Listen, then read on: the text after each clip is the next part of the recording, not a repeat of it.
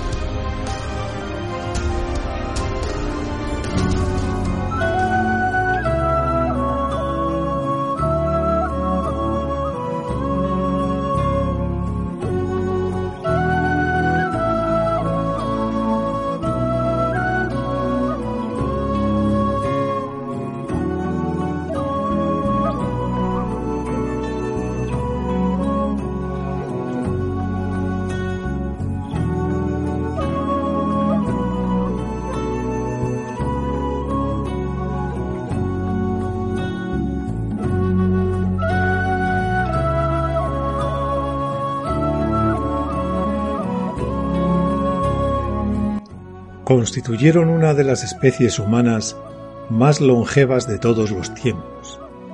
Durante más de 250.000 años impusieron su dominio en Europa y Asia.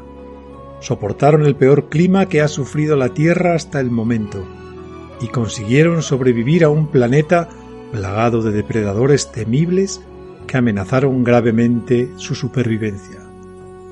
Fueron los neandertales, los primeros dominadores de Europa, que acabaron sus días hace 35.000 años, ante la aparición de una nueva especie humana con un cerebro mejor adaptado a las nuevas condiciones ambientales.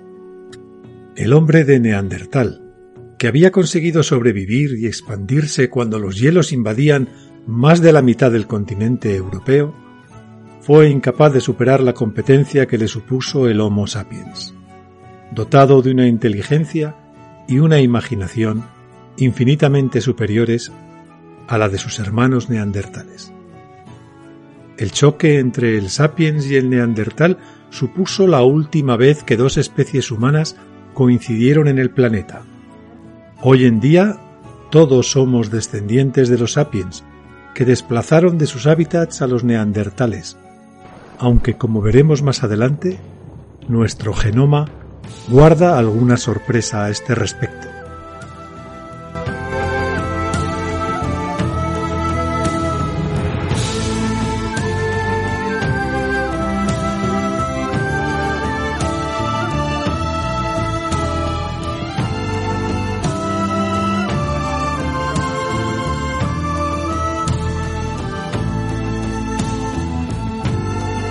En el siglo XIX, el valle de Neander, en Alemania, era una enorme cantera de piedra caliza.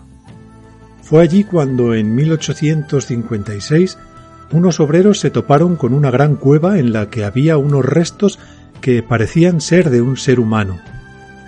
La parte superior del cráneo, huesos de una pierna, de un brazo y algunos trozos de costilla. La peculiar forma de esos huesos, especialmente del cráneo, llamó poderosamente la atención de los primeros científicos que los estudiaron. La frente estaba aplastada y los brazos y las piernas eran más cortos y más gruesos que los de un humano normal. Y luego estaba ese grueso arco superciliar que le daba aspecto como de simio. La verdad es que los huesos descubiertos eran bastante inquietantes. La ciencia del momento afirmaba tajantemente que los hombres fósiles no existían, y estos restos parecían contradecir definitivamente esta afirmación. Darwin todavía no había publicado su revelador libro sobre la evolución humana. La ciencia del momento estaba dominada por la teoría científico-religiosa denominada creacionismo. Es curioso conocer los principios de esta teoría y las consecuencias que conllevaban, Siguiendo los preceptos bíblicos del Génesis, todas las especies eran consideradas como inmutables y habían aparecido simultáneamente en el mundo independientemente de las demás según la voluntad de Dios. En el siglo XVII el arzobispo irlandés James Asser se atrevió a calcular la fecha exacta de la creación del mundo. Según él fue el domingo 23 de octubre del año 4004 a.C. Para hacer esos cálculos se basó íntegramente en la Biblia, interpretando literalmente las fechas y genealogías que en ella se contienen. Al parecer siguió el linaje desde Adán hasta Salomón, y comenzó a establecer una complicada cuenta atrás que le dio como conclusión que la Tierra había sido creada unos cuatro mil años antes del nacimiento de Cristo. Incluso le puso día y mes, concretamente, ya sabemos, el 23 de octubre. Se equivocó ligeramente. Hoy sabemos que la Tierra tiene más de 4.500 millones de años. Claro está que ya entonces esa teoría se hacía cada vez más difícil de mantener ante la abundante y continua aparición de fósiles por toda Europa. Hermann Schaufhausen, antropólogo y anatomista alemán y profesor de la Universidad de Bonn, fue el encargado de estudiar a fondo los restos encontrados en el valle de Neander. Al año siguiente, en 1857, publicó sus resultados. En ellos establecía inequívocamente que los restos pertenecían a un hombre, pero con características muy especiales. Tenía un arco superciliar muy prominente y los huesos eran más robustos que los de los humanos actuales. En el informe el profesor afirmó que en la Tierra no se conocía ningún grupo humano con esas características. Por eso, esos huesos debían pertenecer a una especie humana extinguida que, según él, habría existido justo antes del diluvio universal. Estas conclusiones hoy nos pueden parecer decepcionantes, pero en ese momento le causaron serios problemas de credibilidad entre la comunidad científica, ya que le produjeron burlas y escarnios. Unos científicos afirmaron que los huesos eran de un perro salvaje, otros que eran restos de un cosaco mongol. El asunto de las cejas abultadas lo resolvían a que seguramente padecía raquitismo, así que seguramente también padecería horribles dolores de cabeza que le habrían deformado el cráneo. Y se quedaban tan tranquilos al decir eso. Las piernas curvadas se debían a que montaba continuamente a caballo. Pero tres años después del descubrimiento del primer fósil del hombre de Neandertal, se publicó el ya mencionado libro de Darwin que vino a poner patas arriba todos los tópicos creacionistas. Aunque Darwin no mencionó en su obra la evolución del ser humano, la cosa caía por su propio peso.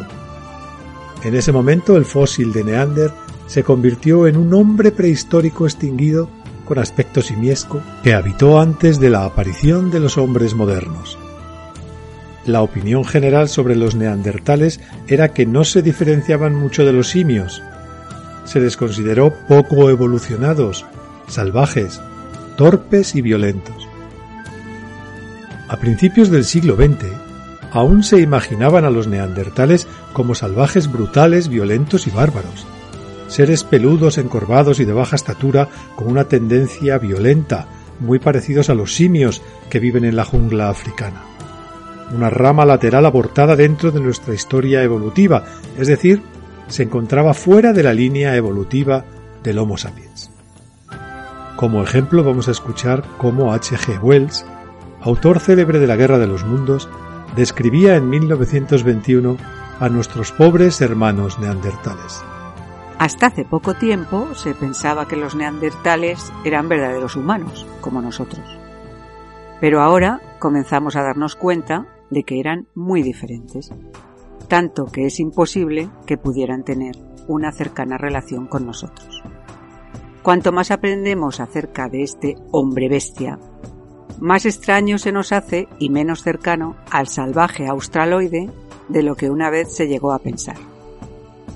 Y a medida que nos vamos dando cuenta de la inexistencia de un vínculo cercano entre este horrible, fuerte y torpe animal con forma humana y la humanidad misma, nos resulta menos probable que tuviera el mismo tipo de piel desnuda y el mismo tipo de pelo que nosotros, y nos parece más cierto que fuera diferente, quizás peludo en alguna forma inhumana, como lo son el elefante o el rinoceronte lanudo, que fueron sus contemporáneos. Peludo o espeluznante, con el rostro grande como una máscara, grandes arcos oculares, sin frente, agarrando un enorme pedernal y corriendo como un mandril con la cabeza adelantada, y no como lo haría un hombre, con la cabeza erguida. Debió haber resultado una criatura espantosa para nuestros antepasados que estaban por llegar.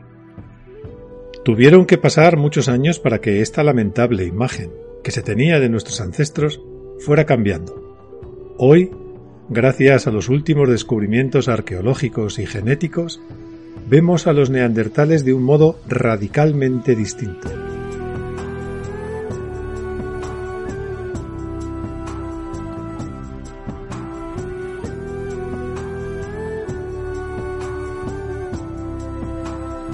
El origen de los neandertales comenzó hace unos 600.000 años, en África. Allí vivía un ancestro tanto del hombre de Neandertal como del Homo sapiens. Era el Homo heidelbergensis, fueron los primeros humanos capaces de utilizar el fuego y cazar con lanzas. Pero eran protohumanos, muy primitivos y muy distanciados todavía de los neandertales. Buscando mejores zonas de caza, muchos emigraron hacia Asia y Europa en un larguísimo viaje de más de 100.000 años. En su viaje tuvieron que enfrentarse a grandes cambios climáticos provocados por un leve desplazamiento del eje de la Tierra que inclinó el polo norte alejándolo del Sol. Eso hizo que los casquetes polares crecieran desmesuradamente y llegaran a invadir gran parte de Europa. Las temperaturas cayeron en picado en el hemisferio norte, mientras que en el hemisferio sur se sucedieron gravísimos periodos de sequía y calor. Así los descendientes de los Heidelbergensis que partieron hacia Europa se encontraron con unas tierras en las que predominaba una estacionalidad muy acusada, con inviernos terriblemente fríos y veranos cálidos en los que podían alcanzarse temperaturas similares a las actuales.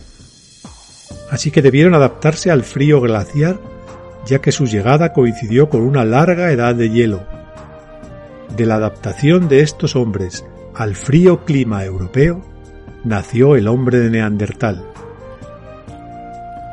Mientras tanto, los que habían permanecido en África debieron adaptarse a condiciones climáticas opuestas pero igual de extremas. El sol, el calor y la sequía favorecieron el avance de los desiertos. La caza escaseaba, lo mismo que los recursos vegetales.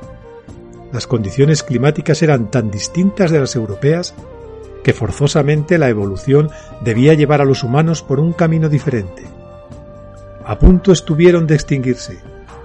Quedaron reducidos a unas pocas familias, pero consiguieron evolucionar hacia el hombre moderno, el Homo sapiens que hoy domina el mundo.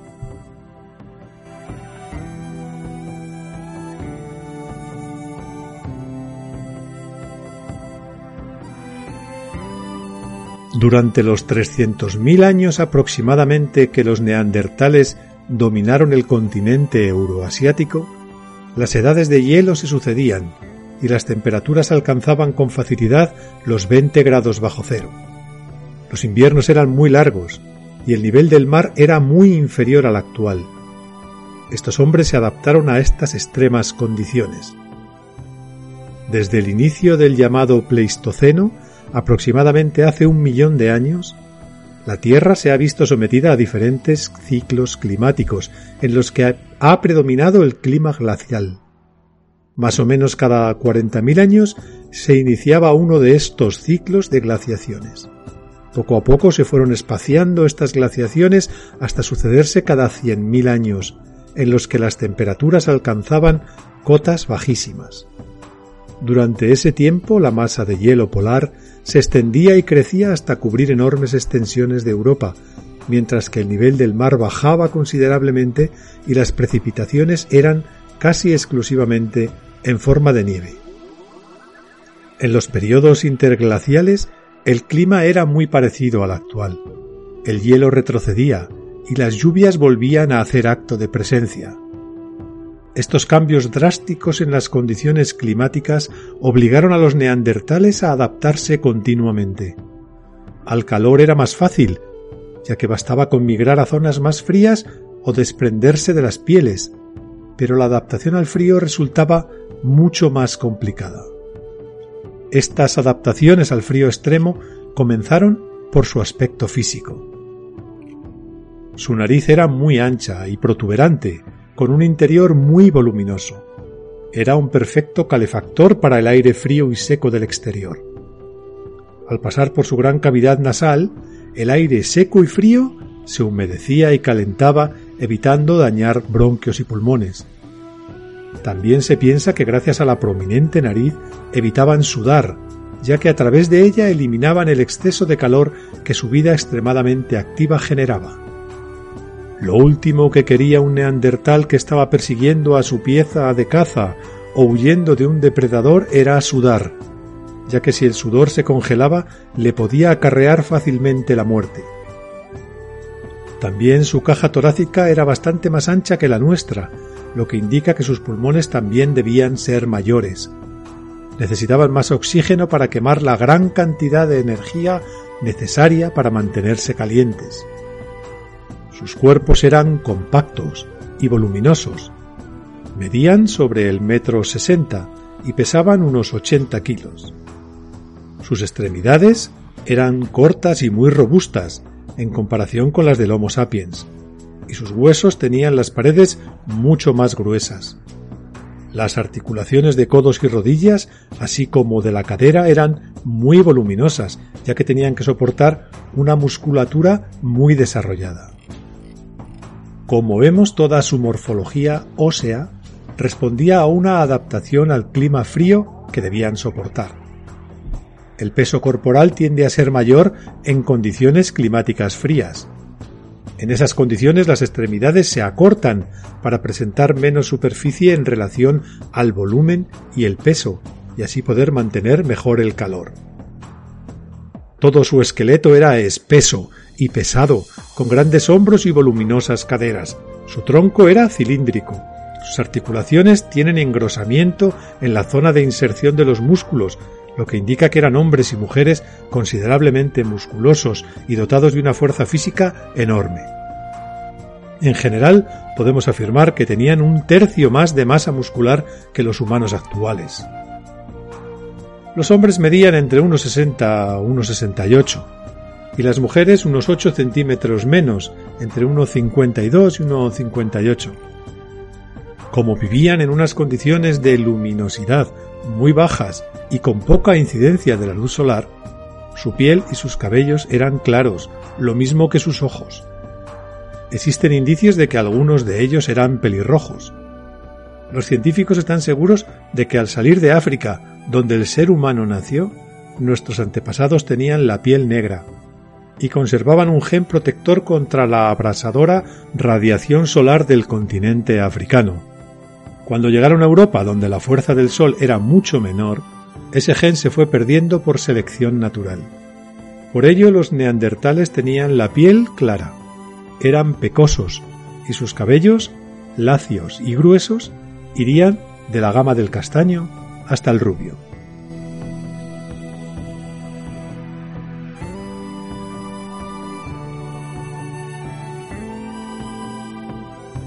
Vivían en clanes de entre 8 y 25 individuos con sólidas relaciones familiares entre sí.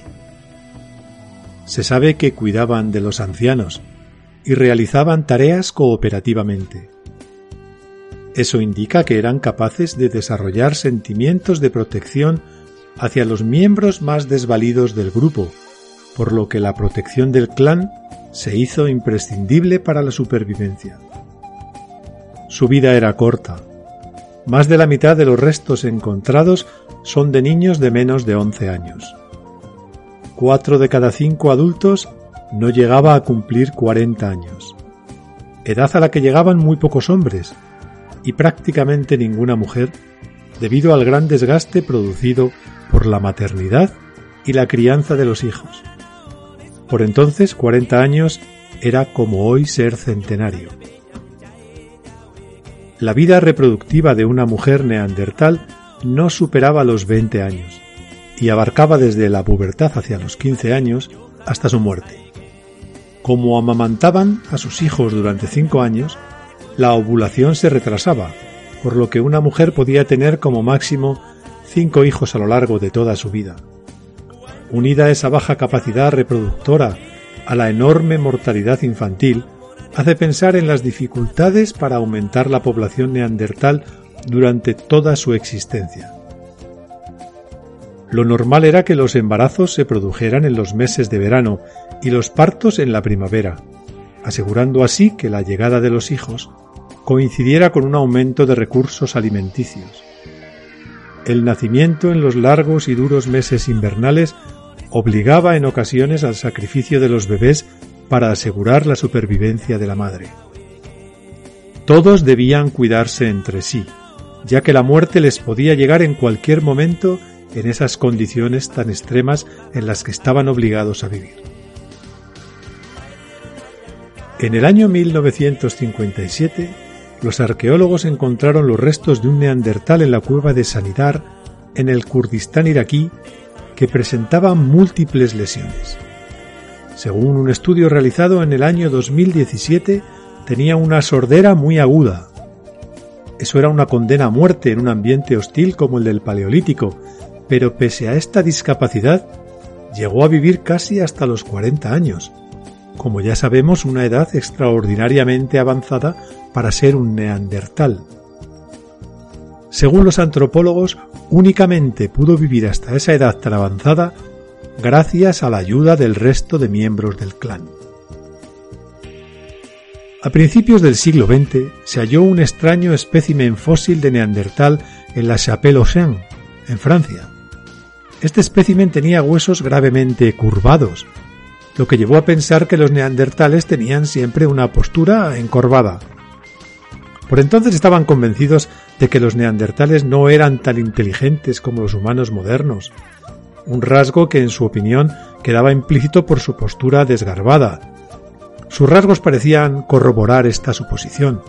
Mandíbula prominente, boca hundida, cejas altonas, todo podía interpretarse como un reflejo de un ser embrutecido. El aspecto reconstruido sobre la base de este espécimen de la Chapelle tuvo una gran influencia en la imagen que se tuvo de los neandertales durante muchos años. Pero investigaciones posteriores han demostrado que los huesos del neandertal de la Chapelle estaban curvados a causa de una grave inflamación de artritis debido a una edad avanzada. La boca hundida se debía a que los dientes se le habían caído. Este espécimen de la Chapelle había perdido la mayoría de los dientes en vida, quizá por la vejez o por otras razones. Cuando un diente se cae después de la muerte o poco antes, el espacio que deja no se rellena. En cambio, si el individuo vivió más allá de la pérdida del diente, el espacio de la encía se llena con nuevo tejido óseo y se vuelve liso, como resultado de la reabsorción del hueso. Pues bien, este individuo de la Chapelle parece que sufría artritis debido a su avanzada edad, y vivió mucho después de haber perdido la mayor parte de los dientes. La gente empezó a llamar a este espécimen el viejo de la Chapelle, aunque viejo, desde la perspectiva de un neandertal, ya sabemos que probablemente significaba que tendría unos 40 años de edad, dada la breve y brutal vida que soportaban estos hombres. El espécimen de la Chapelle plantea una pregunta intrigante. ¿Cómo pudo un viejo neandertal, casi sin dientes, que ni siquiera gozaba de total movilidad debido a la artritis, sobrevivir durante la edad de hielo en montañas altas y cubiertas de nieve? Habría sido muy difícil obtener alimento y masticar, incluso si de algún modo conseguía comida. Solo hubo una manera. Alguien debió de cuidar de él. Los paleoantropólogos concluyeron que el individuo de la Chapelle no pudo sobrevivir sin ayuda de familiares o amigos del clan. Según el equipo de investigadores que analizó el yacimiento, sus lesiones y la falta de dientes combinadas con la vejez demuestran que fue atendido por la comunidad y que lo mantuvieron con vida contra todo pronóstico.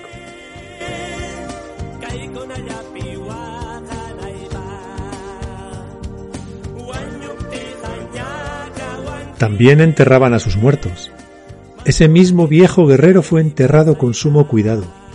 Sus compañeros le cavaron una tumba y protegieron su cuerpo de los carroñeros. En otra cueva de Uzbekistán se encontró un niño neandertal enterrado y rodeado de cuernos de cabra. En otra en Francia colocaron huesos de oso alrededor de un cuerpo. Existe un consenso científico de que nuestros parientes evolutivos más cercanos enterraron a sus muertos de forma intencionada. Cubrían el cadáver de barro tras colocarlo cuidadosamente con los brazos sobre el pecho y cubrían sus tumbas con tierra o piedras.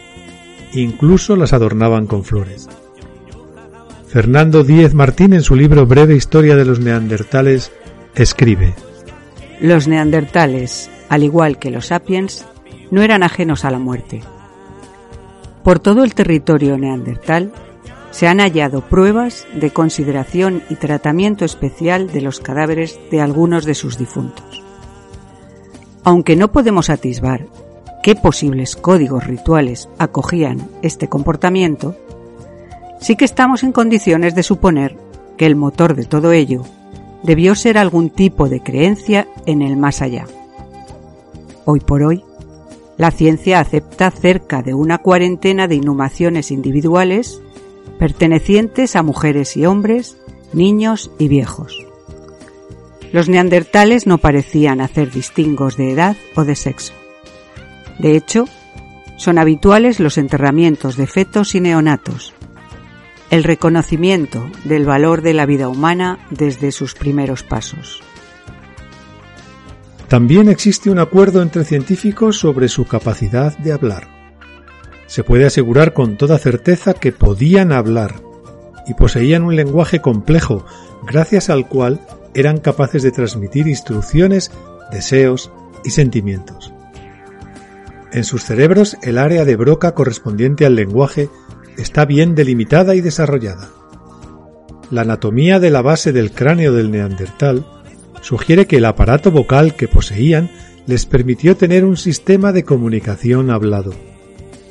También parece ser que la laringe estaría ligeramente más elevada que la del hombre moderno, lo que haría que, curiosamente, su voz fuera algo más aguda, y tuvieran alguna dificultad en emitir algún sonido como la A.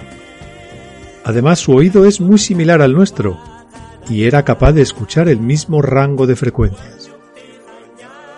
La aparición del primer hueso y oídes de Neandertal disipó todas las dudas sobre su capacidad de hablar. Ese hueso está ubicado bajo la garganta y está relacionado con la capacidad de fonación.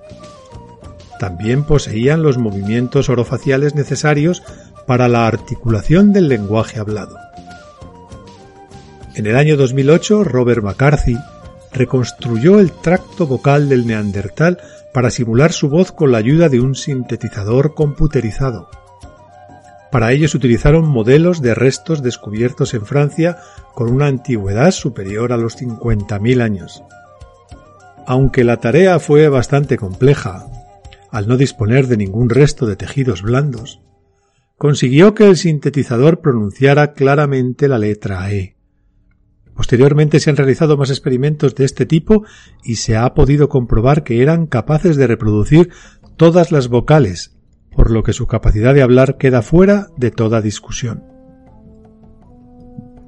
Según muchos científicos existen pruebas arqueológicas de que los neandertales tenían una cultura oral y además tenían cerebros grandes, con lo que es de suponer que pudieron adaptarse a la evolución del lenguaje. Su tipo de vida requería un lenguaje complejo, y su cerebro pudo ciertamente evolucionar para permitirlo.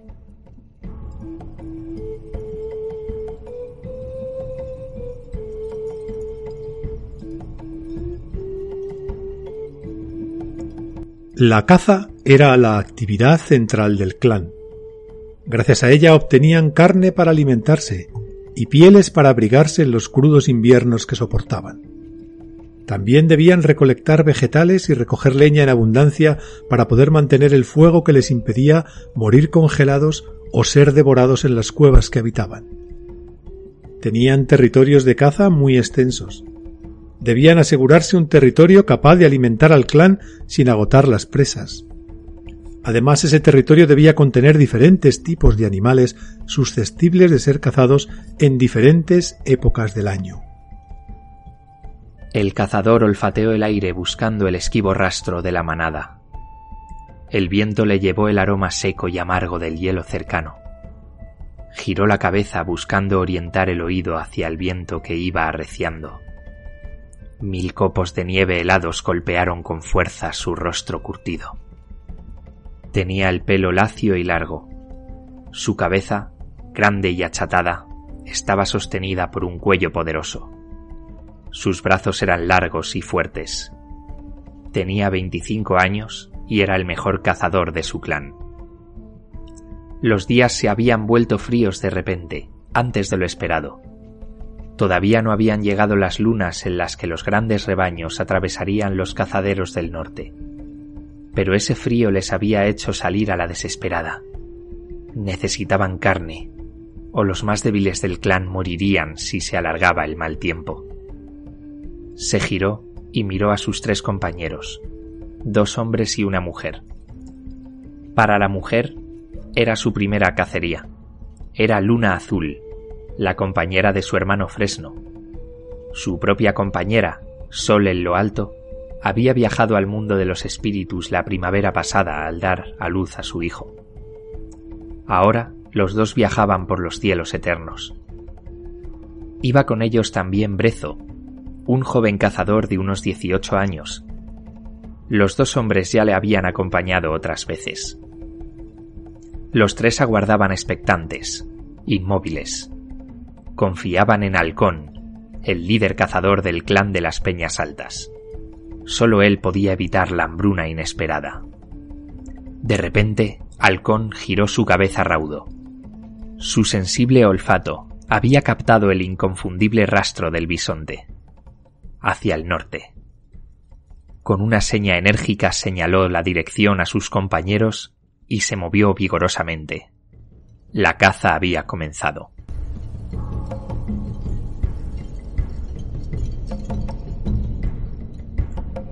Parece seguro que existía una relación entre los diferentes clanes de neandertales. Algunas teorías proponen que los clanes tenían reuniones periódicas en las que estrechaban lazos e intercambiaban miembros para asegurar una renovación genética. Los últimos estudios revelan que la dispersión genética se producía con la marcha de las mujeres a los campamentos de sus parejas. Eso justifica que en los restos encontrados en algunos campamentos el ADN de las mujeres muestre mayor diversidad que el de los hombres.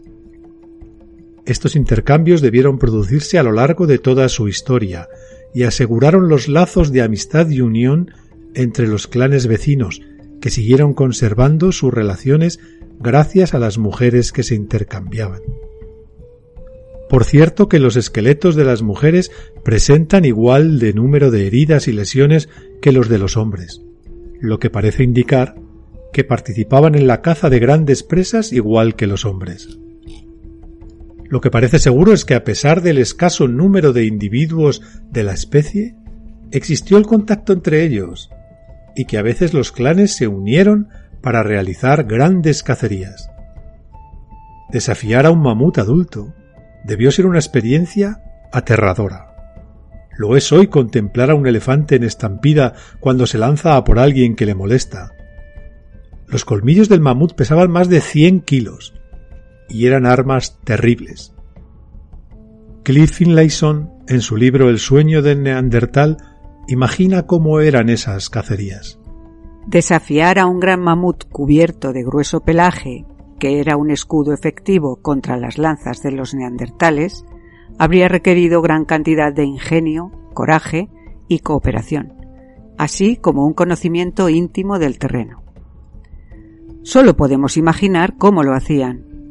Quizá aislaban a animales débiles o jóvenes, o posiblemente utilizaban fuego para causar estampidas hacia trampas naturales y preparadas. Parece improbable que se hubieran enfrentado a ellos directamente con sus lanzas. Una cosa parece segura.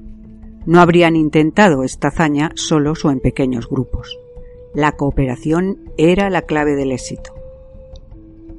Todo sugiere que estas gentes habían dado el paso sin precedentes de amalgamar pequeñas bandas de cazadores recolectores en colectivos mayores. Quizá esto solo ocurría estacionalmente o en localidades concretas, pero señaló el principio de un nuevo mundo, un mundo en el que los seres humanos podían adoptar nuevos estilos de vida simplemente mediante la cooperación mutua y en gran número.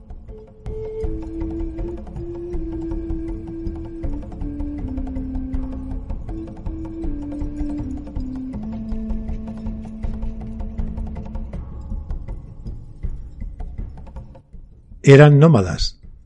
Normalmente seguían los cursos de los ríos para orientarse y establecer puntos de referencia. Así disponían de diferentes tipos de refugios donde pasar las diferentes estaciones. Tenían campamentos base que eran las cavernas, donde solían habitar y donde realizaban la mayor parte de actividades. Pero también tenían campamentos de tránsito, o refugios de emergencia que se utilizaban cuando efectuaban largas cacerías. También se han encontrado carnicerías o lugares donde se trocearon las presas recién cazadas. Por último se han encontrado también minas o canteras donde los neandertales obtenían las piedras adecuadas para la elaboración de sus herramientas. Conocían a la perfección las costumbres de sus presas y los lugares donde era más fácil abatirlas. También conocían los senderos migratorios que frecuentaban y los periodos donde era más fácil cazarlas. Las seguían en sus migraciones anuales, por lo que cabe suponer que disponían de refugios de invierno y de verano, y que cada año realizaban la migración para poder seguir contando con carne fresca que era la base de su dieta. Cazaban bisontes, ciervos, mamuts, rinocerontes lanudos, pero también eran presa del temible león cavernario, de los osos, de las hienas, de los leopardos. Cuando el frío apretaba, las migraciones de los herbívoros eran más largas buscando pastos frescos hacia el sur. Ello obligaba a los clanes de neandertales a desplazarse tras ellas durante larguísimos trayectos. Vivían en un mundo virgen y salvaje, dominado por las fuerzas de la naturaleza, y para sobrevivir únicamente contaban con la fuerza del clan, los aprendizajes transmitidos generación tras generación, sus herramientas de piedra y el fuego. Su técnica favorita de caza era mediante emboscadas. Para lograr que esta forma de caza tuviera éxito, debían preparar en primer lugar un buen escondite para poder acercarse lo más posible a su presa. Los hábitats de bosque abierto y sabana en los que preferían vivir proporcionaban abundantes escondites. Una vez que lograban acercarse a la presa, necesitaban hacer uso de toda la potencia que poseían en sus cuerpos robustos y musculosos. Después de varios cientos de miles de años de tradición de la caza mediante emboscada en los bosques templados de Eurasia, los neandertales dominaban a la perfección esta técnica. Para abatir a sus presas hacía falta potencia, astucia, cooperación y acercarse mucho a ellas. Que los neandertales no rehuían el contacto lo demuestran las heridas que regularmente recibían, comparables a las de los atletas del rodeo moderno. Los neandertales solían mirar a sus presas cara a cara. Eran cazadores extraordinarios, valientes, feroces. Su enorme fuerza física y las grandes y pesadas lanzas acabadas en puntas de piedra causaban terribles heridas en sus presas. Cada neandertal debía comer entre 4 y 6 mil kilocalorías diarias para soportar el enorme esfuerzo físico cotidiano. Para ello necesitaba cazar en abundancia y arriesgarse para obtener las mejores piezas. El rastro era claro. Siguiéndolo encontraron a sus presas. Los cuatro cazadores miraban desde la distancia a los tres bisontes que se encontraban al fondo del valle, ramoneando la hierba oculta tras la nieve Seguramente esperaban a otros para comenzar pronto su migración. Eran un macho adulto, uno joven y una hembra.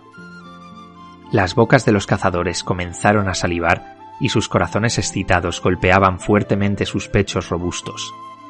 Sabían que su vida estaba en juego. El bisonte era un enemigo temible, pero la recompensa era extraordinaria. El macho más viejo pesaría casi mil kilos, pero sus cuernos eran armas poderosas, lo mismo que sus pezuñas. Sin embargo, ellos eran cazadores formidables y sabrían evitar los peligros. Halcón les habló con calma y firmeza. Se dividirían en dos grupos. Él iría con Luna Azul, y Brezo y Fresno formarían el otro equipo. El viento venía favorable, por lo que decidió atacar por los dos flancos. El objetivo era el macho adulto. Cada cazador llevaba tres fuertes lanzas de casi dos metros, acabadas en afiladas puntas de piedra. Eran pesadas y difíciles de manejar, pero la extraordinaria fortaleza de estos hombres les permitía hacerlo con soltura. Avanzaron con sigilo, invisibles para los confiados bisontes. Solo tendrían una oportunidad, pero habían cazado de esa manera desde que recordaban. Continuaron su acercamiento sigiloso hasta estar a unos cuatro metros de los animales, ocultos por los altos arbustos que cercaban el valle. Entonces Halcón hizo un único gesto seco y rápido, y los cuatro cazadores se lanzaron al asalto del grupo. Los bisontes se espantaron enfurecidos y acometieron contra los cazadores, pero estos tenían claro el objetivo. Brezo fue el primero en llegar, y logró empujar su primera lanza contra la cabeza del macho. Pero la punta de piedra resbaló por la frente y se quebró, sin causarle ninguna herida grave al animal. Entonces el gran bisonte le golpeó duramente con su testuz, lanzándolo aturdido al suelo. En ese momento llegaron el resto de cazadores, gritando, y consiguieron alancear los tres al gran macho. Los otros dos bisontes huyeron de los hombres dejando a su compañero abandonado. El macho herido mugía feroz con tres lanzas clavadas en su cuerpo. Todavía no aventaba la muerte. Aún resistiría. Tal vez consiguiera huir y morir lejos. Entonces Halcón inició una nueva embestida, y se acercó tanto al bisonte que pudo alancearlo en la base del cuello, produciéndole la muerte inmediata. Esa estación su clan no moriría de hambre. Todos los esqueletos adultos hallados presentan huellas de fracturas o heridas causadas por traumatismos. Esas huellas son compatibles con repetidas caídas, pisotones o embestidas causadas por las enormes presas que cazaban. La mayoría de esas huellas de fracturas aparecen curadas, por lo que sabemos que el individuo sobrevivió a ellas, aunque la mayoría tenían limitaciones físicas por estas causas. Estos hombres y mujeres tenían una increíble resistencia al dolor y una tenacidad que les hacía superar graves lesiones y continuar con su vida al poco de recibirlas. También pone de manifiesto que estos hombres poseían conocimientos sobre curación. Conocían las plantas medicinales de su entorno. En los restos de sarro de sus dentaduras y en el análisis de sus coprolitos se han encontrado restos de analgésicos contenidos en la corteza de sauce, hojas de consuelda para regenerar los huesos, musgo para desinfectar e incluso de algunos antibióticos presentes en algunos hongos.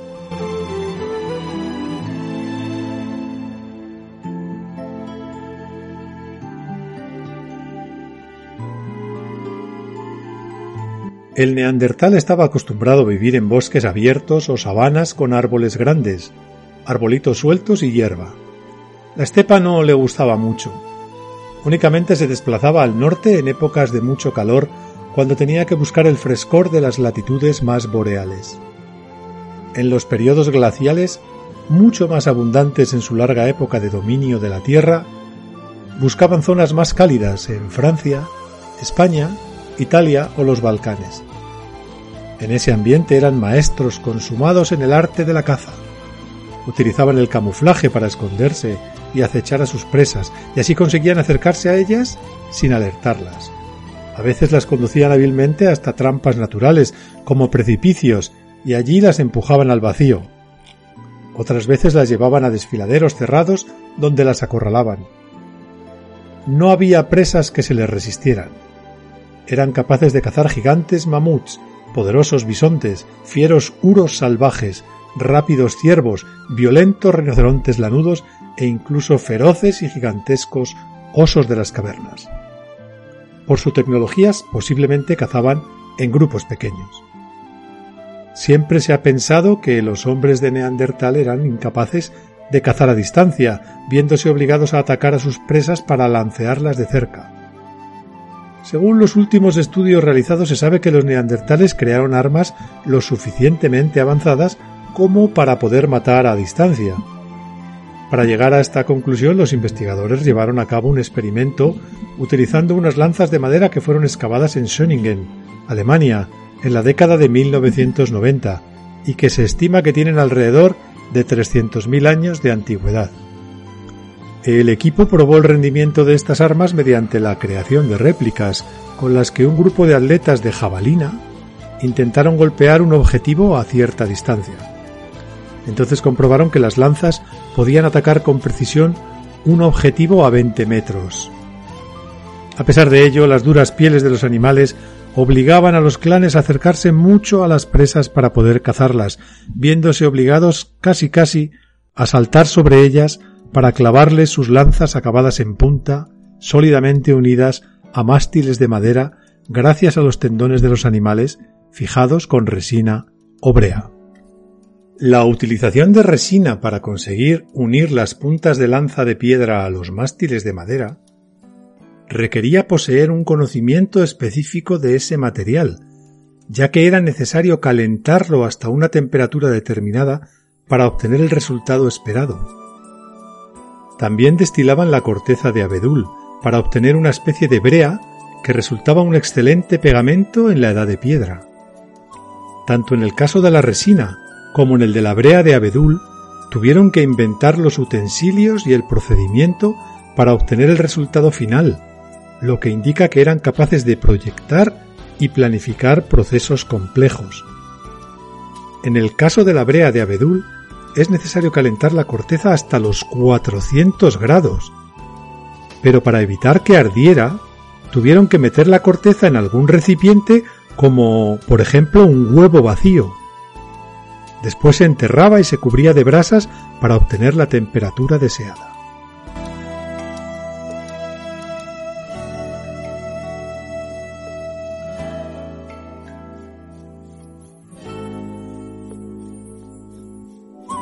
Su mejor aliado era el fuego. La relación entre el fuego y la supervivencia humana es muy cercana. Gracias a él las tribus prehistóricas pudieron sobrevivir en un ambiente extraordinariamente difícil. El fuego les iluminaba y les reconfortaba. Servía para calentarles y secarles, también para protegerles de las terribles amenazas de los depredadores nocturnos. En la entrada de las cavernas neandertales Siempre ardía una gran hoguera que lanzaba humo y luz como aviso a posibles fieras que les acecharan. También servía de guía a cazadores de regreso al clan o a otros clanes para que encontraran su refugio. Gracias al fuego podían cocinar sus alimentos y hacerlos más nutritivos y fáciles de digerir. También podían ahumarlos y secarlos para conservarlos durante mucho tiempo y consumirlos en tiempos de escasez como hemos visto también le servía para realizar las primeras transformaciones químicas de la historia. Alrededor del fuego se estrechaban lazos familiares, se contaban historias, se transmitían conocimientos y se reforzaba la unidad del clan. Algunas investigaciones indican que utilizaban el fuego para quemar sus excrementos, evitando así su acumulación y las posibles enfermedades, manteniendo limpias sus cuevas.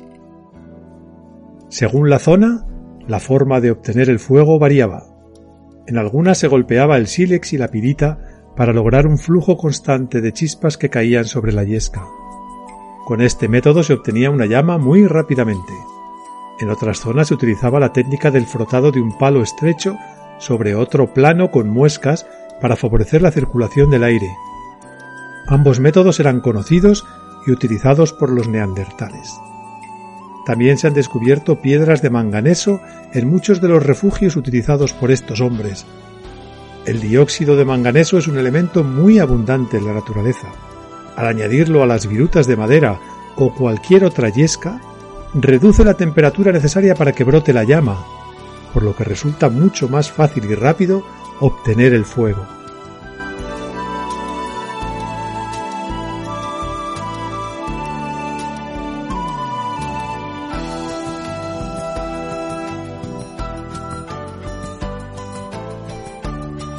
Sus refugios preferidos fueron las cuevas de piedra caliza, donde realizaban la mayoría de actividades.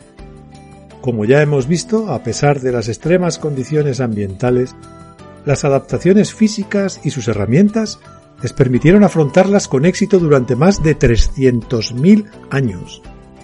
Para poner en valor esa cifra, debemos pensar que desde que comenzó la historia con la invención de la escritura han pasado apenas 5.000 años.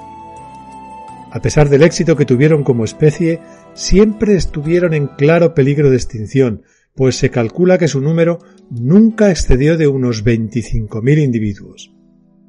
Juan José Millás y Juan Luis Arzuaga describen vívidamente la vida de los neandertales en estas cuevas. La roca hacía de visera, de cornisa, y creaba un abrigo semejante al de la marquesina de un autobús. Debajo de ella, aquí mismo, había un campamento neandertal. Hablamos de hace unos 70.000 años. Aquí hacían fuego y consumían. Devoraban las presas hasta la última caloría. Un bisonte quedaba reducido a un conjunto de huesos.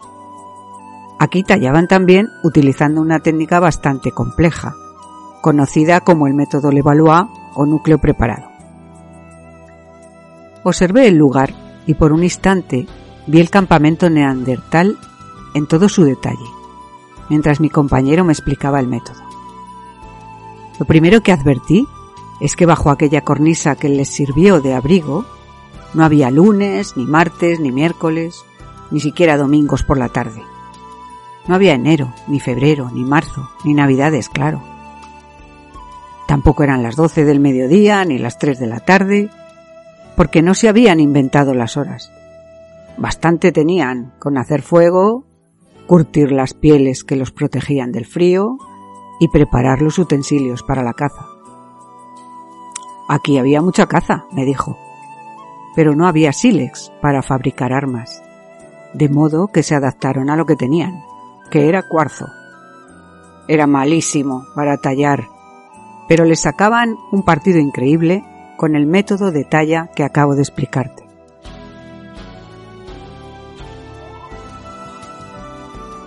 Sus herramientas evolucionaron muy poco a lo largo de su amplísimo periodo de dominio.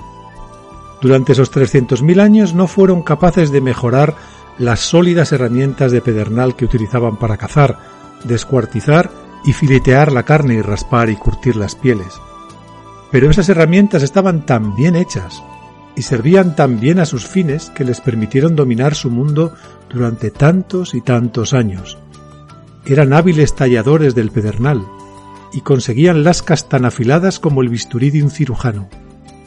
No estaban tan perfectamente acabadas como las que se elaboraron en el neolítico, pero las puntas de lanza de los neandertales eran plenamente funcionales, muy afiladas y considerablemente resistentes. Y lo que es mejor, eran capaces de realizarlas en pocos minutos, por lo que las podían crear en cualquier lugar, siempre que tuvieran las piedras adecuadas a mano. Había que actuar con rapidez. Luna Azul fue a recuperar las pertenencias que los cazadores habían dejado escondidas. Sus morrales y grandes cestos de mimbre para transportar la carne. Fresno fue a atender a Brezo, que continuaba aturdido. Tenía un fuerte golpe en la pierna derecha que le impedía caminar con normalidad. Presentaba un ángulo raro. Tal vez sus fuertes huesos se hubieran quebrado tras el terrible impacto. Halcón contempló la gran masa de carne del bisonte muerto. Estaba inquieto. Olfateaba el aire en todas direcciones. Sabía que los buitres no tardarían en descubrir la matanza. Y con ellos vendrían las hienas, o tal vez el temido león. había que actuar con rapidez. Tomó de su morral una hoja afilada y rasgó el vientre del bisonte. Extrajo las entrañas humeantes y separó el hígado y el corazón. Llamó a Luna Azul y señaló su lanza aún clavada en el costado del animal.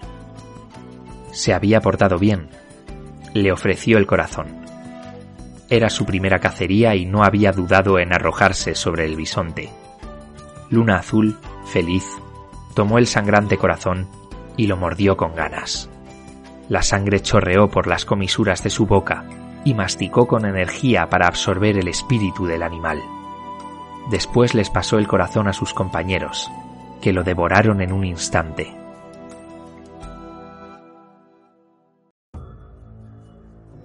A pesar de la asombrosa utilidad de sus herramientas, no fueron capaces de mejorar los diseños o de crear otros nuevos hasta que no tuvieron contacto con el Homo sapiens. Entonces sí se aprecia una clara evolución y refinamiento de las mismas, hace unos 40.000 años. Incluso comenzaron a utilizar materiales nuevos como el hueso o el cuerno, cosa que no habían hecho hasta entonces.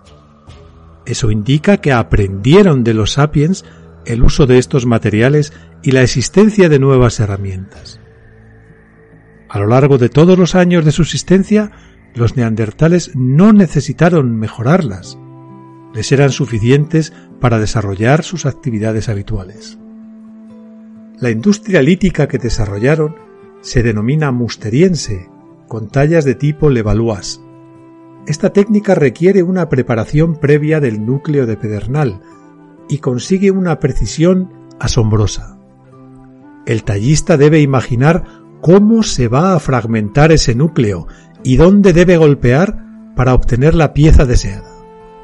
Eso indica que el neandertal ya tenía una gran capacidad de abstracción, pues en los golpes previos del núcleo era capaz de concebir el producto finalizado. Golpes secos y precisos consiguen desgajar afiladísimas lascas de los núcleos de pedernal. Posteriormente se afilaban en punta consiguiendo la conocida forma tradicional.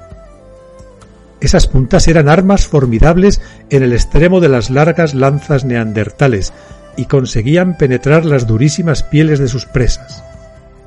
Diversos científicos han realizado experimentos recreando útiles neandertales y sapiens, y han comparado su facilidad de fabricación o su eficiencia, entre otras cosas, llegando a la conclusión de que en algunos aspectos el utillaje neandertal era incluso mejor, y utilizándolo sería tan buen cazador como el sapiens. Los instrumentos más habituales que creaban eran las raederas, las puntas de lanza y sobre todo las hachas bifaces con doble filo, la mayoría de estas herramientas las enmangaban con resina o brea de abedul, como ya hemos visto antes, aunque también utilizaban bifaces de mano con las que asestaban golpes terribles a sus presas o a sus enemigos. Para elaborarlas utilizaban sobre todo pedernal, basalto o cuarzo. Conocían perfectamente las características de cada una de estas piedras y cómo utilizarlas. Eran muy apreciados los lugares donde podían encontrarlas, en ellos establecían campamentos donde pasaban temporadas recogiéndolas y seleccionándolas. Era muy frecuente que hicieran acopio de las mismas en las cavernas donde solían habitar y también las llevaban en sus expediciones de caza. Si tenían necesidad de despiezar rápidamente una presa, eran capaces de elaborar allí mismo y con extraordinaria rapidez las herramientas necesarias.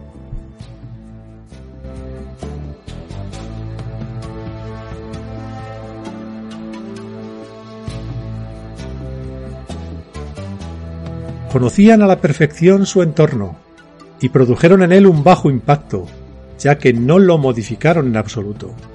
Simplemente eran oportunistas y aprovechaban lo que la naturaleza les daba en cuanto a refugio y alimentación. Su dieta era prácticamente carnívora. En los clanes que vivieron cerca del mar se aprecia un gran consumo de pescado y marisco, casi casi el 30% de su dieta. En el resto la dieta era prácticamente carnívora, aunque en ella se incluyera algún vegetal. Como ya sabemos, la carne procedía especialmente de bisontes, ciervos, caballos, rinocerontes lanudos y mamuts. pero tan apreciada como la carne era la gruesa piel de los animales que cazaban, que les servía como ropa de abrigo y como mantas para abrigarse en las noches del más crudo invierno. Para trabajar la piel y confeccionar los vestidos, las raspaban con raederas, piezas de piedra con la que eliminaban todos los restos de carne en el interior. Para ello sujetaban la piel con los dientes, como revelan los dientes desgastados que se han encontrado. Este desgaste indica que sujetaban firmemente la piel con los incisivos mientras la raspaban con energía.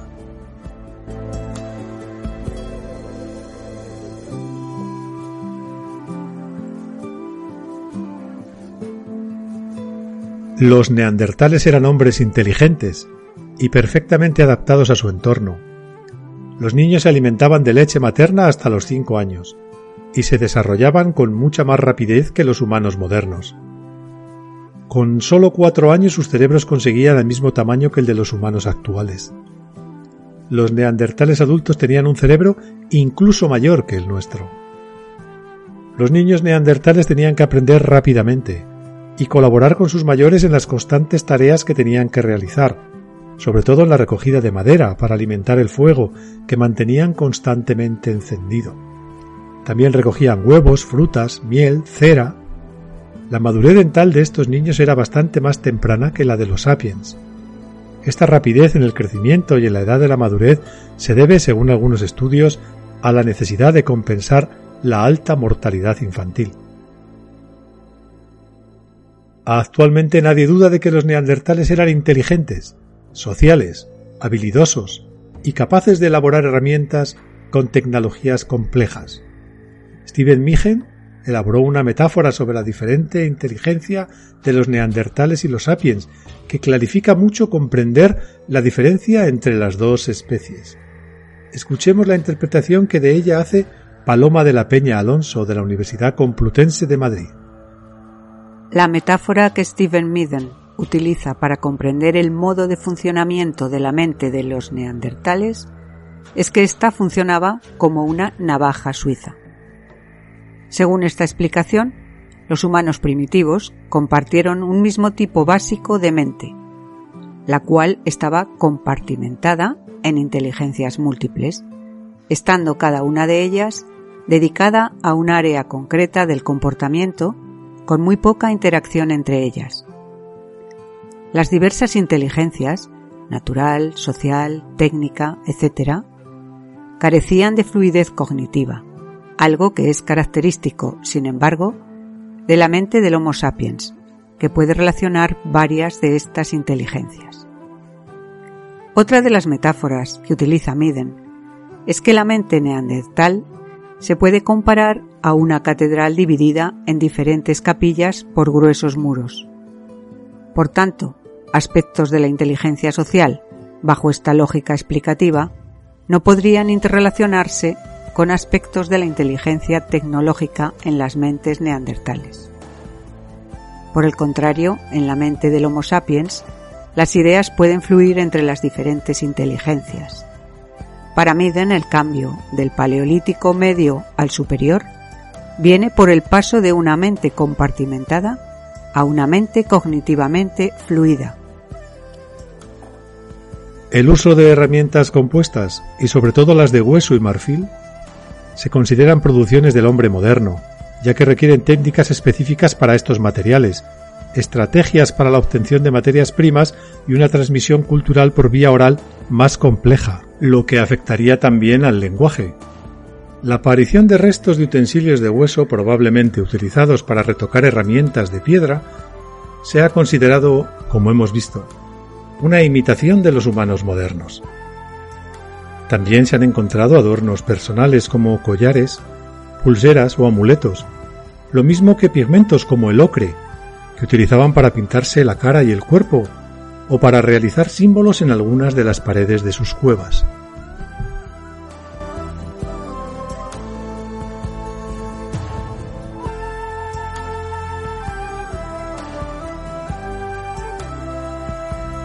Estaban a tres jornadas de su cueva.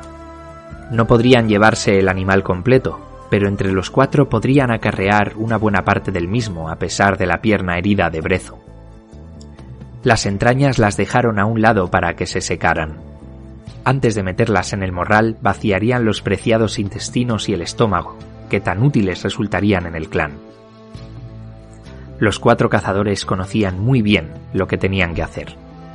Primero, con sus hojas afiladas, desollaron al bisonte con eficacia y soltura. La piel era tan apreciada como la carne. Después separaron con rapidez los lomos y las paletillas.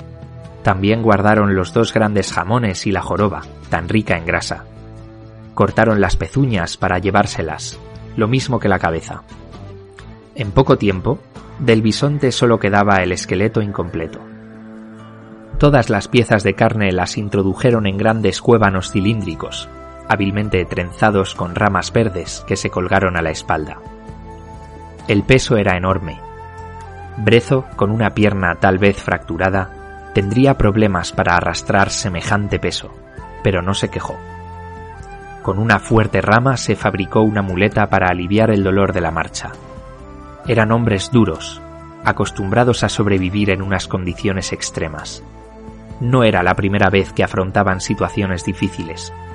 Sabían que tenían que alejarse con rapidez del lugar de la cacería, porque algunos buitres más atrevidos ya estaban picoteando los abundantes restos que se habían visto obligados a abandonar. El camino de regreso a casa sería peligroso. El aprovechamiento que los neandertales hacían de sus presas era total. No solo utilizaban su carne, sino que no desaprovechaban absolutamente nada. El tétano de los huesos era un bocado sumamente apreciado, lo mismo que las vísceras como el corazón, el cerebro o el hígado, que consumían crudos con la presa recién cazada. Las pieles se utilizaban para elaborar ropa, calzados y gorros, los tendones se secaban para convertirlos en cuerdas y atar las puntas de piedra, construir refugios o unir trozos de pieles. Los huesos se usaban como percutores para la talla de los núcleos de piedra. La carne la sometían a diferentes procesos para intentar conservarla el mayor tiempo posible y poder así soportar los largos inviernos en los que no se podían realizar actividades de caza mayor existen claros indicios de que la secaban ahumándola y la cocían en hornos excavados cerca de los grandes fuegos y forrados de arcilla. También guardaban frutos secos o miel. Los inviernos eran tan largos y duros en los momentos de las glaciaciones que únicamente podían aventurarse a cazar cerca de la cueva que les servía de refugio principal al clan. Los días tan cortos y fríos y las noches heladoras hacían imposible realizar partidas de caza largas. Esas solían realizarse durante el otoño aprovechando las migraciones de sus presas. Entonces procuraban hacer acopio de carne para consumirla durante el invierno. Para ello, en algunos lugares, se llegaba a congelar en lugares especialmente señalados y protegidos de las fieras que les acechaban. Porque el hombre de Neandertal no sólo era un excelente cazador, también era presa de los más feroces depredadores que han existido. Osos cavernarios, hienas, leopardos y sobre todo los enormes leones de las cavernas eran siempre una amenaza para nuestros parientes primitivos. Los leones cavernarios eran más grandes y feroces que los actuales. Compartió zonas de caza con los neandertales, así que competían por las mismas presas, por lo que chocaron en numerosas ocasiones. Los feroces leones mudaban su pelaje. Era blanco y espeso en invierno y amarillo en verano. Podían correr hasta 65 kilómetros por hora, bastante más rápido que sus presas como el megaloceros o el rinoceronte lanudo. También cazaban mamuts enfermos o jóvenes. Era el segundo predador más abundante. El primero era la hiena cavernaria. Cazaba en manada, con las técnicas de caza de los leones actuales, solo que sus presas eran mayores y por eso formaban manadas más amplias. Los cazadores olieron el peligro antes de verlo. Hienas. Su rastro era inconfundible y se hacía cada vez más perceptible. El cazador herido les había retrasado más de la cuenta. Estaban fatigados por el peso que arrastraban. El viento les azotaba con fuerza y estrellaba contra sus rostros una cellisca feroz. No tenían más remedio que correr para llegar al abrigo del Roquedal, donde tendrían que pasar la noche. Todos se animaron, se ayudaron, se empujaron y consiguieron llegar a una solapa rocosa que les ofrecería un abrigo escaso, pero al menos les guardaría las espaldas ante la batalla que se avecinaba. Al llegar Brezo se derrumbó. No podía más. No sería de gran ayuda. Halcón ordenó a Luna Azul reunir piedras y a Fresno buscar toda la madera posible. La noche sería larga y la batalla por mantenerse con vida y conservar al bisonte muy larga. Las hienas no se rendirían con facilidad. El abrigo era utilizado por el clan habitualmente y, en previsión, siempre dejaban madera apilada para casos de emergencia, pero necesitarían más. Por eso Fresno se apresuró a buscarla. Afortunadamente, la madera y las piedras eran muy abundantes. Ya escuchaban con claridad los ladridos de las hienas. Brezo extrajo de su morral una chavifaz y una pirita. También extrajo una piedra negra, óxido de manganeso. Utilizó el círculo de grandes piedras del abrigo para encender allí el fuego. Primero colocó una bola de yesca seca que sacó de su morral. Después, sobre ella, raspó la misteriosa piedra negra haciendo caer las rayaduras sobre la yesca. Y después comenzó a golpear con fuerza la pirita sobre el filo del hacha. Pronto el continuo y abundante flujo de chispas prendió la yesca y las virutas negras. En pocos minutos un gran fuego ardía en el abrigo. Las posibilidades de sobrevivir a la noche habían crecido mucho. A pesar de haber dominado el mundo durante más de 250.000 años, los hombres neandertales desaparecieron relativamente rápido ante la llegada y el avance de una nueva especie de hombre, el sapiens. Ya vimos anteriormente cómo los descendientes del Homo heidelbergensis, que se habían quedado en África, estuvieron a punto de extinguirse debido a las catastróficas sequías que diezmaron su población hasta el límite de la desaparición. En 1987, un grupo de genetistas recogió los frutos de siete largos años de trabajo y publicó una noticia que tuvo una enorme repercusión mediática.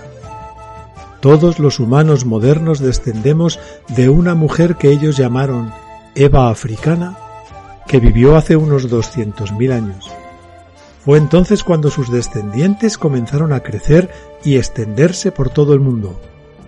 Eran los Homo sapiens, altos, delgados y fibrosos, con la frente alta y el cráneo redondo. Eran muy resistentes a la marcha, pues cazaban a sus presas tras agotarlas persiguiéndolas durante días y días. Tenían una inteligencia y capacidad imaginativa superior a cualquier otra especie de hombre hasta ese momento, y estaban adaptados al calor africano. Pronto comenzaron a poblar el resto del mundo hasta habitar todos los confines del mismo. Como estaban acostumbrados a perseguir a sus presas, construyeron armas y utensilios ligeros y fáciles de transportar. También sabían construir refugios con pieles o recursos naturales como ramas, hojas y piedras. Cazaban lanzando sus jabalinas ligeras desde la mayor distancia posible, así que ponían menos en riesgo su integridad física y sufrían menos lesiones. Cliff Finlayson lo describe perfectamente puesto que cazaban animales en paisajes abiertos, tenían que desplazarse mucho más que en el bosque. El precio que había que pagar con esta estrategia era un aumento en el gasto de energía a la hora de desplazarse en busca de dichos animales. Pero una vez localizados, las presas solían hallarse en rebaños y podían ser capturadas mediante caza táctica en grupo. Una vez se localizaba el rebaño los proyectiles proporcionaban una manera de matar a distancia, una táctica útil allí donde los escondites eran limitados. Debido a que este estilo de caza requería viajar a grandes distancias, a menudo lejos de los orígenes de las materias primas básicas, a partir de las que fabricar las armas, estas gentes seleccionaban materiales de gran calidad y reutilizaban una y otra vez los mismos artefactos. Estos sapiens llegaron al continente euroasiático hace unos 75.000 años. Allí inevitablemente entraron en contacto y conflicto con los habitantes nativos neandertales. Competían por las mismas presas en los mismos territorios. Así que inevitablemente tuvieron que surgir conflictos. Pero no solo surgieron conflictos, también parece seguro que mantuvieron relaciones entre ellos y que se produjo hibridación entre ambas especies. Los científicos comenzaron a buscar rastros de ADN neandertal en nuestro propio genoma y los encontraron. Hoy los humanos modernos conservamos entre un 1 y un 4% de genes de nuestros hermanos neandertales, lo que indica que ambas especies mantuvieron relaciones sexuales durante bastante tiempo. Sin embargo, estos genes neandertales no están presentes en las poblaciones africanas que nunca abandonaron el continente. Fernando Díez Martín lo expone con esta claridad. En la primavera de 2010 se destapó con el más gaseoso de los estruendos la publicación del primer borrador del genoma neandertal compuesto por más de 4 millones de nucleótidos, analizados en tres individuos procedentes de un yacimiento croata de hace 38.000 años. La secuencia obtenida se comparó con información genética de otros importantes yacimientos neandertales y con el genoma de cinco humanos modernos oriundos de distintas regiones del mundo. El resultado de este análisis señala que hasta el 4% del genoma de los modernos habitantes de Europa y Asia deriva de los neandertales. ¿Somos fruto de un amor prohibido? Se preguntaba la portada de una revista divulgativa, haciéndose eco de los resultados del estudio de un modo tan llamativo como exagerado. La realidad pudo tener una vertiente mucho menos folletinesca. Puesto que no se han hallado genes neandertales en las actuales poblaciones africanas. Este trabajo permite suponer que las ocasiones de flujo genético entre ambas especies debió de producirse precisamente en el próximo Oriente, donde ambas especies pudieron coexistir durante más de 50.000 años, justo antes de la expansión del Homo sapiens por toda Eurasia. Según ese estudio, básicamente, todos los que no somos africanos de pura cepa tenemos genes neandertales fruto de la hibridación llevada a cabo más o menos hace unos 65.000 años. Los descendientes de esta hibridación continuaron extendiéndose por el mundo, excepto por África. Lo curioso es que los diferentes individuos estudiados tenían genes neandertales, sí, pero diferentes. Es decir, que hasta el 30% de los genes neandertales está repartido entre los humanos actuales, aunque cada uno de nosotros solo tenga entre un 2 y un 4%. Son genes neandertales los que influyen en una pigmentación de piel blanca, en tener el pelo lacio, los ojos claros, todo lo que ayudaba a adaptarse a un clima frío y con poca luz. Pero también son genes neandertales los que nos empujan a acumular grasa, algo absolutamente necesario en su mundo de hielo, pero no ahora, cuando la obesidad supone un gran problema de salud.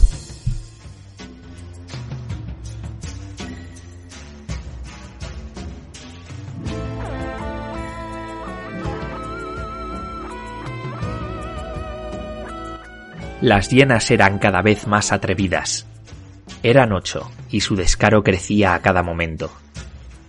Solo el fuego les impedía arrojarse sobre el débil refugio de los humanos. Brezo permanecía tumbado y con fuertes dolores en la pierna, aunque nadie le podía atender. Halcón les ordenó a Luna Azul y a Fresno que tuvieran paciencia. Cada uno tenía media docena de piedras del tamaño de un puño para ahuyentar a las fieras, pero todavía no había que utilizarlas. También podían alancear a las más atrevidas, llegar al abrigo rocoso les había permitido no tener que proteger su espalda. Cuando las hienas se acercaron demasiado, Luna Azul demostró su gran puntería con las piedras alcanzando a varias hienas y haciéndolas gañir de dolor. pero una hembra especialmente grande se mostraba muy atrevida y saltó sobre ella desafiando a los cazadores. Le atrapó el tobillo y mordió con saña arrastrándola fuera del refugio. Desesperada, Luna Azul golpeó salvajemente la cabeza de la hiena con la piedra que tenía en la mano. Uno de los golpes le causó un grave daño en un ojo y se vio obligada a soltar a su presa. Rápido, Halcón recuperó a la cazadora, que sangraba abundantemente por el tobillo herido. Fresno arrojó violentamente varias ramas encendidas sobre la manada, que se alejó tras la hembra herida. Tal vez sería una presa más fácil que los humanos. La noche se hizo larga.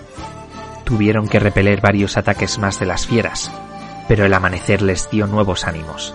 Las hienas se retiraron. Los humanos habían ganado la batalla. El fuego, una vez más, demostró ser un arma letal contra los depredadores.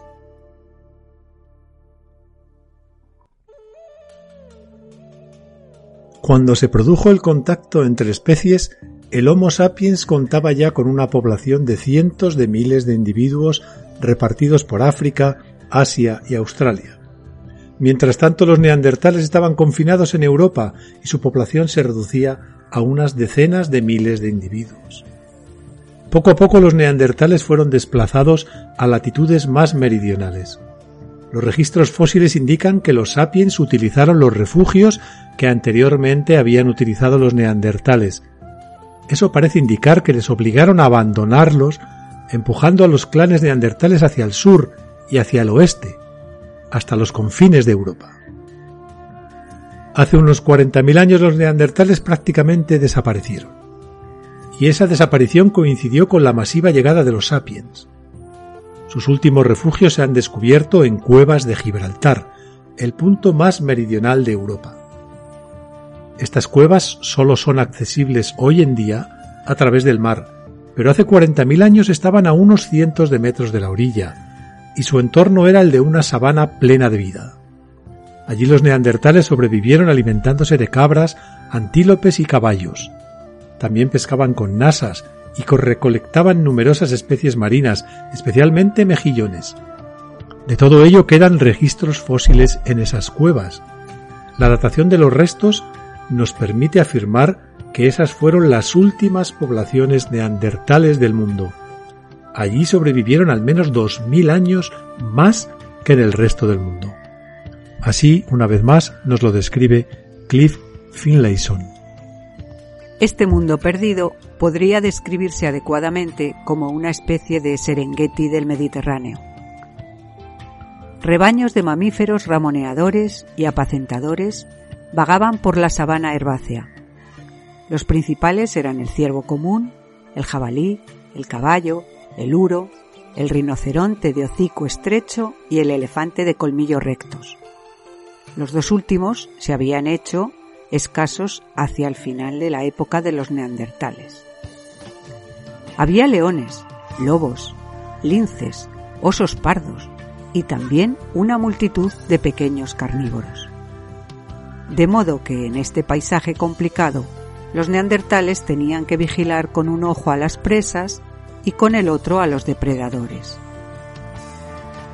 Comían grandes mamíferos, y lo sabemos porque encontramos sus restos chamuscados por haber estado en el fuego o con las reveladoras marcas de cortes hechos por los cuchillos de pedernal de los neandertales cuando cortaban la carne. Su presa principal parece que fue la cabra montés. Sus restos son mucho más numerosos que los demás. El ciervo parece haber sido el segundo en el menú, seguido después por los demás herbívoros. Esto sugiere que quizá los neandertales evitaban a los animales peligrosos como el jabalí, el uro y el rinoceronte y se dedicaban en cambio a oponentes menos formidables. Ello no es sorprendente, cuando recordamos que cazaban emboscando a la presa desde muy cerca, con lanzas que había que empujar, no lanzar.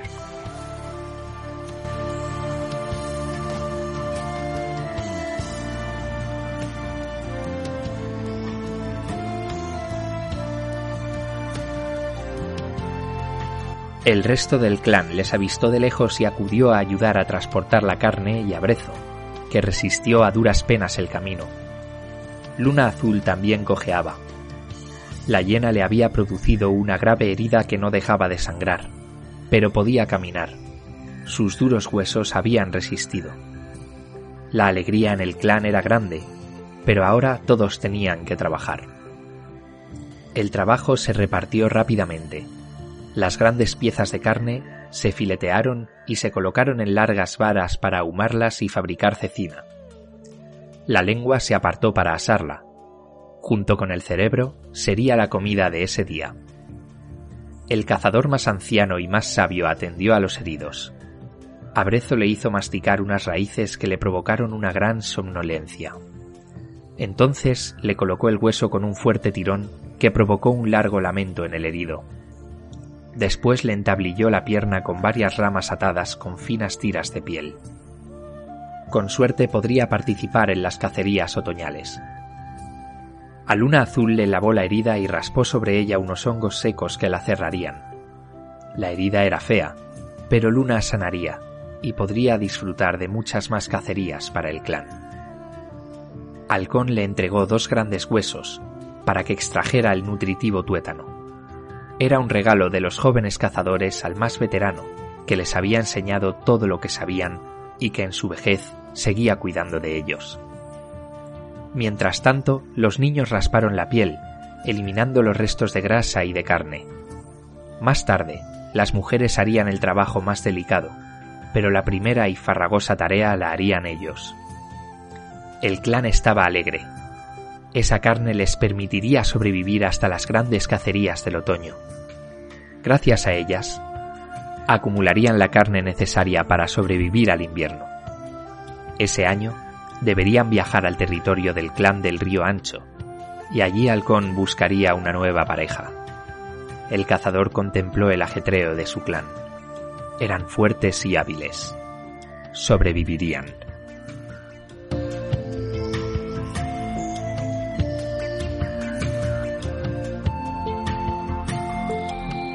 Finalmente, hace ahora unos 24.000 años, la llama neandertal se apagó definitivamente de la Tierra.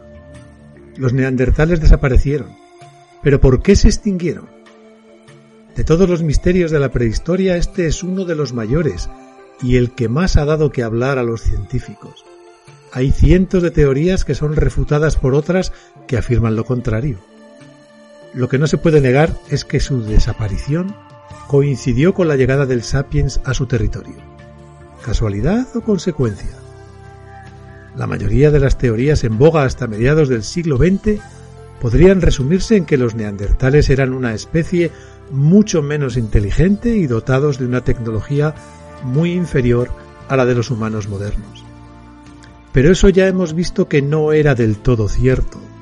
Las tecnologías de las dos especies eran igual de eficaces para enfrentarse al mundo que les rodeaba, y las diferentes inteligencias que poseían tal vez no fueran suficientes para inclinar definitivamente la balanza. Algunas teorías defienden que hubo una guerra entre las dos especies, donde se produjeron auténticas matanzas y finalmente las armas ligeras sapiens se impusieron a la enorme fuerza física neandertal, si esto fuera así, no se han encontrado ningún resto de estas supuestas matanzas y desde luego no habría habido un periodo tan prolongado de convivencia entre ambas especies. Se ha defendido que los nuevos pobladores portaban enfermedades para las que los residentes no tenían defensas, como pasó en la colonización de América, y esto disminuyó mucho el número ya de por sí pequeño de neandertales. Teorías más modernas afirman que realmente hubo muy poca convivencia entre sapiens y neandertales en Europa, ya que los hombres modernos se limitaban a ocupar las tierras que nuestros parientes abandonaban por falta de población debido a un gran cambio climático que cogió a los neandertales con el pie cambiado. Parece cierto que con la llegada de los sapiens, se produjo un fuerte enfriamiento del clima seguido de grandes periodos de inestabilidad desconcertantes. Esos cambios radicales causaron la extinción masiva de muchas especies animales. Tal vez los neandertales fueran una de esas especies que desaparecieron, o al menos se quedaran tan fragmentados y separados los clanes entre sí que llevaron a un deterioro genético imposible de superar como especie. Tal vez se vieron obligados a ampliar sus áreas de migración tras las nuevas especies teniendo que recorrer mayores distancias de las acostumbradas, aislando cada vez más a los clanes que se fueron debilitando hasta desaparecer. Claro que otros contradicen esta teoría alegando que en esa situación hubiera sido más probable la desaparición del sapiens, ya que los neandertales habían superado cambios drásticos en el pasado. A todo esto se añade el descubrimiento reciente de una enorme erupción volcánica que tuvo lugar en los campos Flegreos, una ubicación muy cercana a Nápoles. Esa erupción es la peor de la que se tiene noticia en la historia de Europa. El estudio de las cenizas volcánicas revela que produjeron unos ardientes flujos piroclásticos que acabaron con toda la vida animal y vegetal en los lugares más cercanos al volcán pero lo peor fue la enorme nube de cenizas que se extendió sobre una amplísima zona de Europa Oriental, norte de África y Asia. Esta nube de cenizas provocó una capa que se extendió desde Rusia hasta Libia. Todas las poblaciones sapiens y neandertales de esas zonas murieron a causa del invierno volcánico que se produjo y la desaparición de todas las especies vegetales. El problema para los neandertales fue su escaso número. Los sapiens ya se habían extendido por todas las zonas y continuaron llegando nuevas oleadas de migraciones. Únicamente quedaron neandertales en Francia y España, y como ya sabemos, fue en Gibraltar donde vivieron los últimos clanes en una especie de paraíso terrenal en el que acabaron extinguiéndose poco a poco.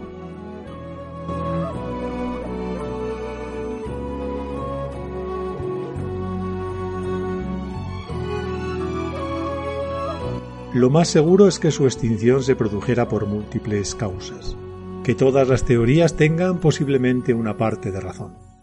El caso es que nuestros hermanos neandertales desaparecieron de la faz de la Tierra tras dominar su mundo durante más de 250.000 años. Hoy se hace justicia a esta especie humillada y caricaturizada hasta límites extremos. Eran inteligentes y previsores, poseían una gran habilidad para fabricar sus herramientas. Cuidaban a los suyos y se defendían unos a otros. Sabían aliviar dolores y enfermedades y enterraban a sus muertos. John Hawkes, de la Universidad de Wisconsin, afirma. Los neandertales no desaparecieron porque fueran intelectualmente inferiores. La vida que llevaban era, en cierto modo, muy parecida a la que llevamos hoy en día, no contaban con los mismos modos de organización de nuestras grandes sociedades, pero a pesar de sus limitaciones, obtuvieron muchos logros y eso es algo indudablemente humano. Dominaron su mundo durante casi 300.000 años, muchísimo más tiempo del que los sapiens lo llevamos haciendo, y no hay ninguna duda de que si hubieran logrado sobrevivir, se hubieran adaptado a los tiempos modernos a la perfección Mirin Eren de la Universidad de Missouri. Si hubiera un salón de la fama de los humanos, no hay ninguna duda de que los neandertales deberían figurar en él. No creo que hoy en día fuéramos capaces de reconocer a un neandertal por la calle. No solo es probable que tuvieran éxito en la sociedad moderna, sino que en algunas profesiones seguramente serían mejores que nosotros. Quizá como conclusión nos valga la teoría de que los neandertales se extinguieron por su menor capacidad de adaptación a los velocísimos cambios que se estaban produciendo en su entorno. Eran seres muy modernos e inteligentes, pero su extinción obedeció a razones puramente biológicas. Tras una competencia entre especies que duró miles de años, la propia naturaleza obró con sabiduría seleccionando únicamente a una de las dos ramas de Homo existentes, en este caso, a la que en ese momento se encontraba mejor preparada para su supervivencia.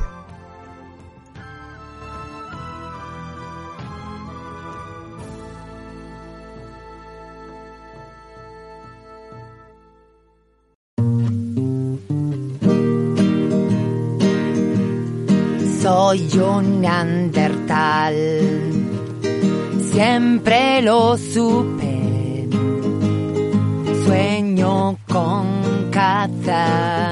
Un mamut colosal. Soy un neandertal un gen ancestral. Llevo colgantes de hueso, beso como un animal. Hasta aquí este episodio de la Escafandra 2020. Si te ha gustado, danos un me gusta en iVoox, que nos ayuda a crear más episodios. También nos ayuda mucho que te suscribas a nuestro canal. Agradeceríamos que nos enviaras un comentario para decirnos si te gusta lo que hacemos o no. También nos puedes escribir un correo a la escafandra 2020 con números arroba gmail.com. Repito, la escafandra 2020 arroba gmail.com. También nos puedes encontrar en Twitter arroba escafandra 2020. Nuestros podcasts están también en Spotify y Google Podcast. Hasta el próximo episodio. En la barra de los bares, restos de mi tribu en el autobús. Un neandertal que sueñe con mamuts, con un gen ancestral, caníbal y animal. Busco neandertales en la barra de los bares, restos de mi tribu en el autobús.